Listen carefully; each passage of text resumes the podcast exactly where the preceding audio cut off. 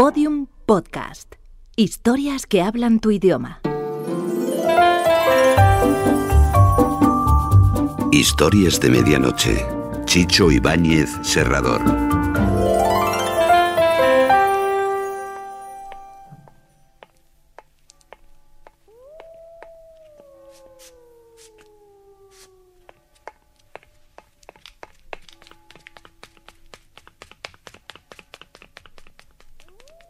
Historias de medianoche.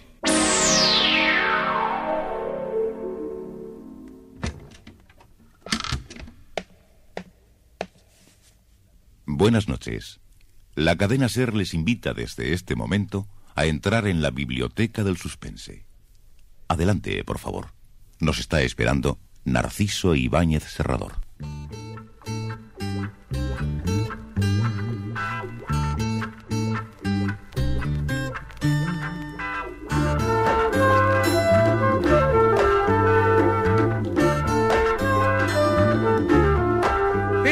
Conflicto es la única realidad ineludible que soportan los personajes de nuestra historia de hoy. Claro es que hay, hay conflictos entretenidos y otros que no lo son tanto. Porque no es lo mismo que nuestro pie quede atrapado en una trampa para conejos que entre los rieles de un ferrocarril. Eh, También es conflictivo y diferente despertar por la mañana en mangas de camisa con corbata negra eh, que, que no sé, que despertar con una negra en camisa y, en mangas de corbata. La cosa es que Richard Levin tenía 28 años y además un fuerte dolor de estómago por no haber probado bocado en todo el día. Allí, en, en aquella esquina de la segunda avenida del centro de Los Ángeles, eh, no sabía qué decisión tomar. Tenía en mis bolsillos el último billete de cinco dólares. Y no sabía si comerme un par de sándwich y tres pasteles de crema o entrar en una barbería para que me afeitaran. Era tan grande la sensación de incomodidad que tenía al sentir la barba de tres días rozar el cuello de mi camisa que no me importaba sentarme en el sillón del barbero y seguir con mi estómago vacío.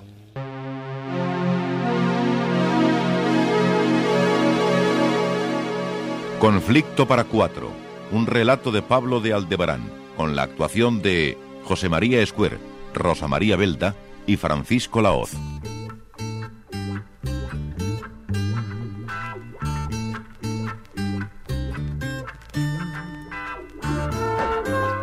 Sí, Richard Levin había decidido entrar en la peluquería de la esquina, pero el destino quiso que en la misma puerta se encontrase con un viejo amigo, Peter Osborne.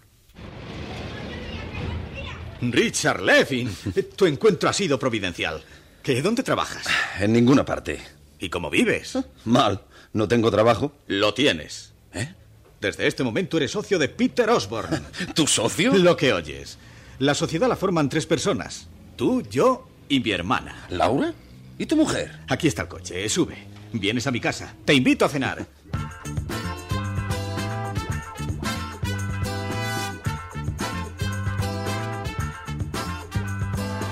El coche de Peter Osborne les dejó frente a la silenciosa calle Garden West de un apartado barrio de Los Ángeles.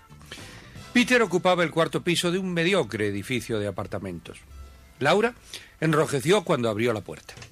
Oh, eh, qué, qué sorpresa, Richard. Eh, No esperaba verte. La culpa es de tu hermano. Pasemos, pasemos. Eh, Lamento que no me avisarais. Oh, eh, tengo mi pelo desarreglado y... No, no, no te preocupes. Te ves estupenda. ¿De veras? Como puedes ver, Richard no ha cambiado. Sigue enamorado de ti. Y con barba de vagabundo. La cena fue breve pero abundante. Peter la animó recordando anécdotas vividas años atrás cuando juntos hicieron una excursión a los saltos del Niágara. Richard eh, sintió renacer su optimismo por la vida con el entusiasmo que emanaba de su amigo. Después se sentaron en unos sillones del pequeño salón. Antes de decirte nada, quiero advertirte que el asunto que te voy a plantear es sucio. ¿Sucio? Todo el mundo quiere omitir de pagar los impuestos. No, no se trata de eludir los impuestos. Es algo peor. El negocio tiene un solo riesgo, pero ya lo sabremos superar. ¿De qué se trata, Peter? Es una especie de especulación de cierta mercancía. No te entiendo. Una transacción.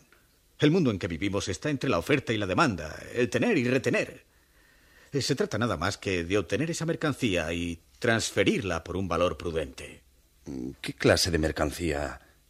¿Drogas? No, es mercancía humana. Me estás hablando de un secuestro. Llámalo así si tú quieres. Para mí es una operación comercial. Ilegal. Por favor, estoy cansado de que me ladren los perros. Quiero salir del grupo de sumisos que solo comen hierba seca. ¿Qué ganan los pacíficos peces cuando ya están en la barriga de un tiburón? Vamos, no me hagas filosofar, Richard. Me fatiga tener que justificar mi decisión. Vamos a retener a una persona y si no pagan nada por ella la soltaremos. Ah, eh, no quiero formar parte de una industria de secuestros. No se trata de construir una fábrica de asaltos. ¡No! Un solo negocio bien realizado. Si no te agrada, dile otro piropo a mi hermana y vete. Tú tienes que decidir. Peter Osborne había quedado en silencio. Richard estaba desorientado y no se atrevía a mirar a Laura. Ella no había hablado aún y de pronto lo hizo. A mí también me costó convencerme. Peter no ha sacado nada con ser honesto. Y dudo mucho que gane algo disfrazándose de cazador de rescates, pero no le dejaré solo. Voy a hacer lo que él me diga. Será un mal negocio, sin duda. La ilegalidad siempre termina mal. Siempre. Eh, dejad que me aclare. El asunto me ha pillado de sorpresa. ¿Cómo habéis planeado el secuestro? De la manera más simple. Con mi automóvil esperamos a la persona que vamos a retener. La metemos en el coche. La aislamos eh, en una pequeña casa de campo que tiene Laura en Pasadena. El rescate se realizará con un sistema que ideé. Y se entrega de nuevo la mercancía intacta. Tu teoría es infantil, Peter. Eh, No veo dónde está la genialidad. Por ejemplo, em, ¿a quién vais a secuestrar? ¿A quién? no lo sabemos aún. Solo lo averiguaremos cuando lo tengamos dentro del coche. ¿Qué? ¿Pensáis coger a una persona improvisadamente? En lo que se refiere a la elección, sí. Para eso está el criterio instintivo. Bueno, de eso me cuido yo. Desde luego, nada de niños. Bueno, ¿y cuál sería mi papel en el asunto? Ayudarme a cargar la mercancía al coche. Laura conducirá. Después, tú atenderás al secuestrado y vigilarás que no se escape. Laura te secundará también. Yo haré los contactos con los familiares y recogeré el rescate. Esa es la parte donde todos los secuestradores fracasan. Bueno, ahora me toca a mí preguntarte. Richard Levin, ¿cuento contigo? ¿Sí o no?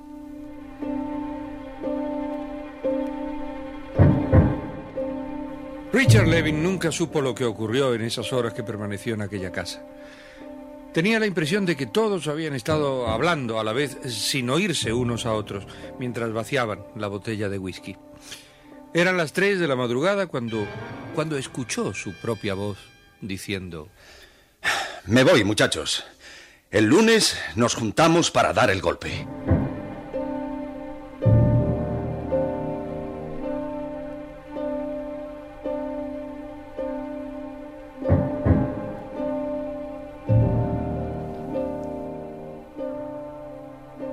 Atardecer del lunes, la banda de secuestradores comenzó su acción. Laura aparcó el automóvil en la plazuela de St. Patrick, mientras Peter y Richard permanecieron en el asiento de atrás, observando la calle. Ahí viene alguien. No, las mujeres chillan mucho. Aquella parte de la acera estaba desierta y tenía un- una tapia larga. La plazuela también estaba vacía. Durante más de 15 minutos nadie de interés cruzó por la acera donde estaba el coche detenido. Estaba ya oscureciendo cuando apareció el, el gordo hombrecillo. Viene otro, Peter. Lleva bastón. Silencio. Cara mofletuda, sombrero, camina con desplante, cierta edad. Richard, esa es nuestra mercancía. Bajémonos para recibirla. Bajaron del coche lentamente. El hombrecillo del bastón se acercaba a ellos. Richard extendió la mano hacia Peter como si estuviera despidiéndole. Eh, parecían eh, dos amigos dándose la mano. Caballeros, ¿me permiten pasar? ¿Qué? Oh, usted disculpe. Adelante, señor. Cuando el gordo individuo se disponía a iniciar la marcha otra vez, Peter Osborne le cogió las alas del sombrero y se lo hundió hasta las cejas. Rápidamente Richard había tomado por las rodillas al individuo mientras Peter lo levantaba por debajo de los brazos y lo arrojaba dentro del coche.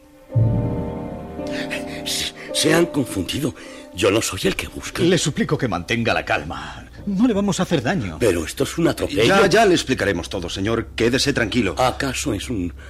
es un secuestro? Estamos especulando con usted y luego lo pondremos en el mercado. Entienda, por favor, nuestra posición. ¿A dónde me llevan? Al campo. Puede estar seguro que tratamos a nuestros clientes con la mayor deferencia. Díganos cómo se llama.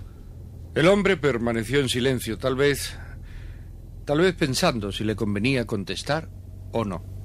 Le conviene identificarse, caballero. Con ello no perderá nada y así adelantará mucho. Tiene usted razón. Me llamo Oscar Banks. ¿Es comerciante? No. ¿Qué actividad tiene? Mi apellido la define. Bancaria. Soy el presidente del Banco Canadiense.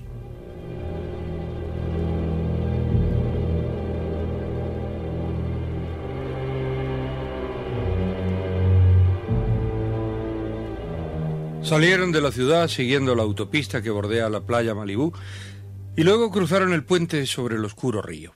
Richard Levin se sentía tranquilo. Todo había salido de acuerdo a lo planeado. El gordo Oscar Banks eh, tenía, tenía un aspecto venerable.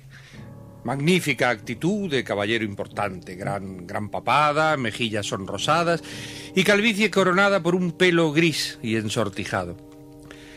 Se mantuvo en silencio durante todo el viaje. Eh, parecía admitir con resignación su papel de secuestrado. A las nueve de la noche llegaban por un camino estrecho a la apartada casa de Laura en Santa Mónica. Un, chalet eh, cómodo y un poco descuidado. Un chalet que de pronto se iluminó y cobró vida. Hicieron sentar al señor Banks. Señor Banks, vamos a puntualizar. Por lo que concierne a nosotros, usted es un huésped de honor y estamos a su disposición. Cualquier petición razonable, desde una bolsa de agua caliente hasta el periódico de la mañana, será resuelta positivamente con celo y diligencia. Pero eh, déjeme explicarle también que, aunque se ha tratado con todo respeto, cualquier intento hecho por usted de correr, silbar, gritar, cavar un túnel, hacer señales, sermonearnos o causarnos disgustos en otras formas, será motivo de firme represalia. Tranquilícense. No sé silbar, ni cavar túneles, y no pretendo tampoco otras estupideces. Esperaré paciente los hechos. Lo celebro, señor Banks. ¿Cuál es su dirección? Vivo en Glendale, Avenida Burmack 212.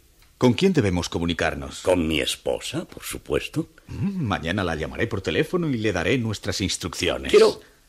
Quiero preguntarle algo. ¿Quién es el cocinero? ¿El cocinero? Me imagino que alguien se encargará aquí de la cocina. Oh, desde luego. Laura será la encargada.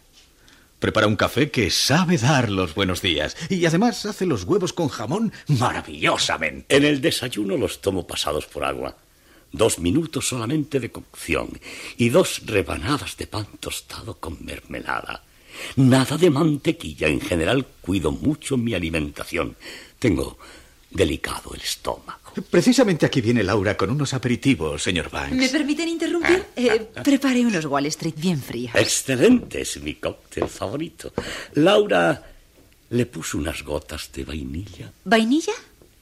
No, no tenía. ¿Y cómo dice que es Wall Street?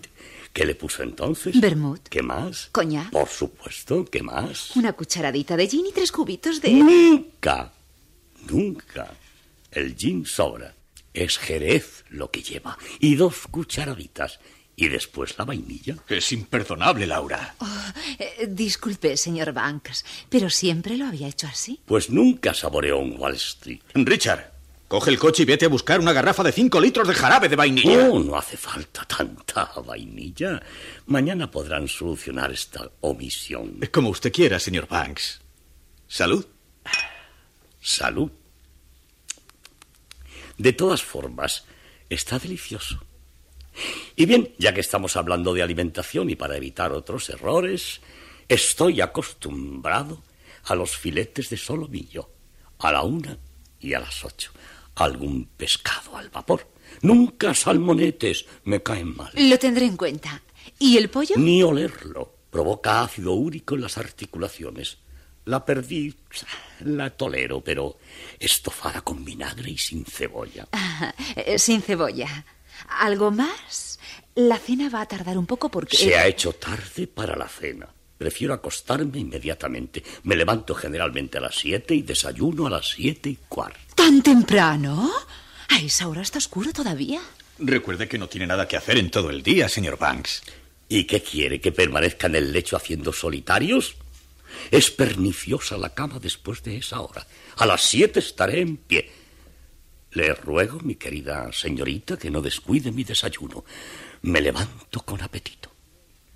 Les suplico que me dispensen. ¿Podría contar con la ayuda de ustedes para desatar los cordones de los zapatos?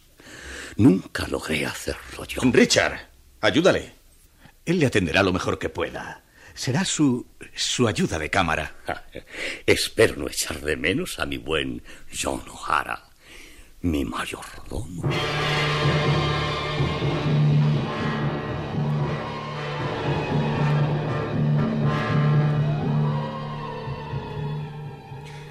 Y como desatar los cordones de unos zapatos no es tarea eh, ni fácil ni breve, es preferible que dejemos tranquilos por esta noche tanto a los eh, raptores aficionados como al gordo banquero secuestrado.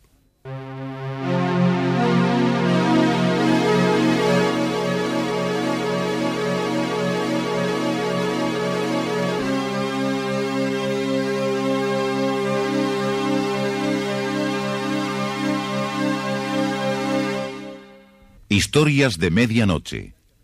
Diariamente de lunes a viernes por la cadena Ser, una selección de relatos con los componentes del suspense y del humor negro presentados por Narciso e Ibáñez Serrador. Y recuerden comprar jarabe de vainilla para poder hacer un legítimo Wall Street con vermú, eh, coñac, jerez y algo de hielo.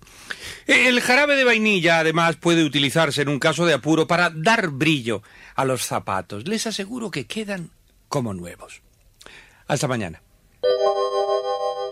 Historias de medianoche, con mucho suspense.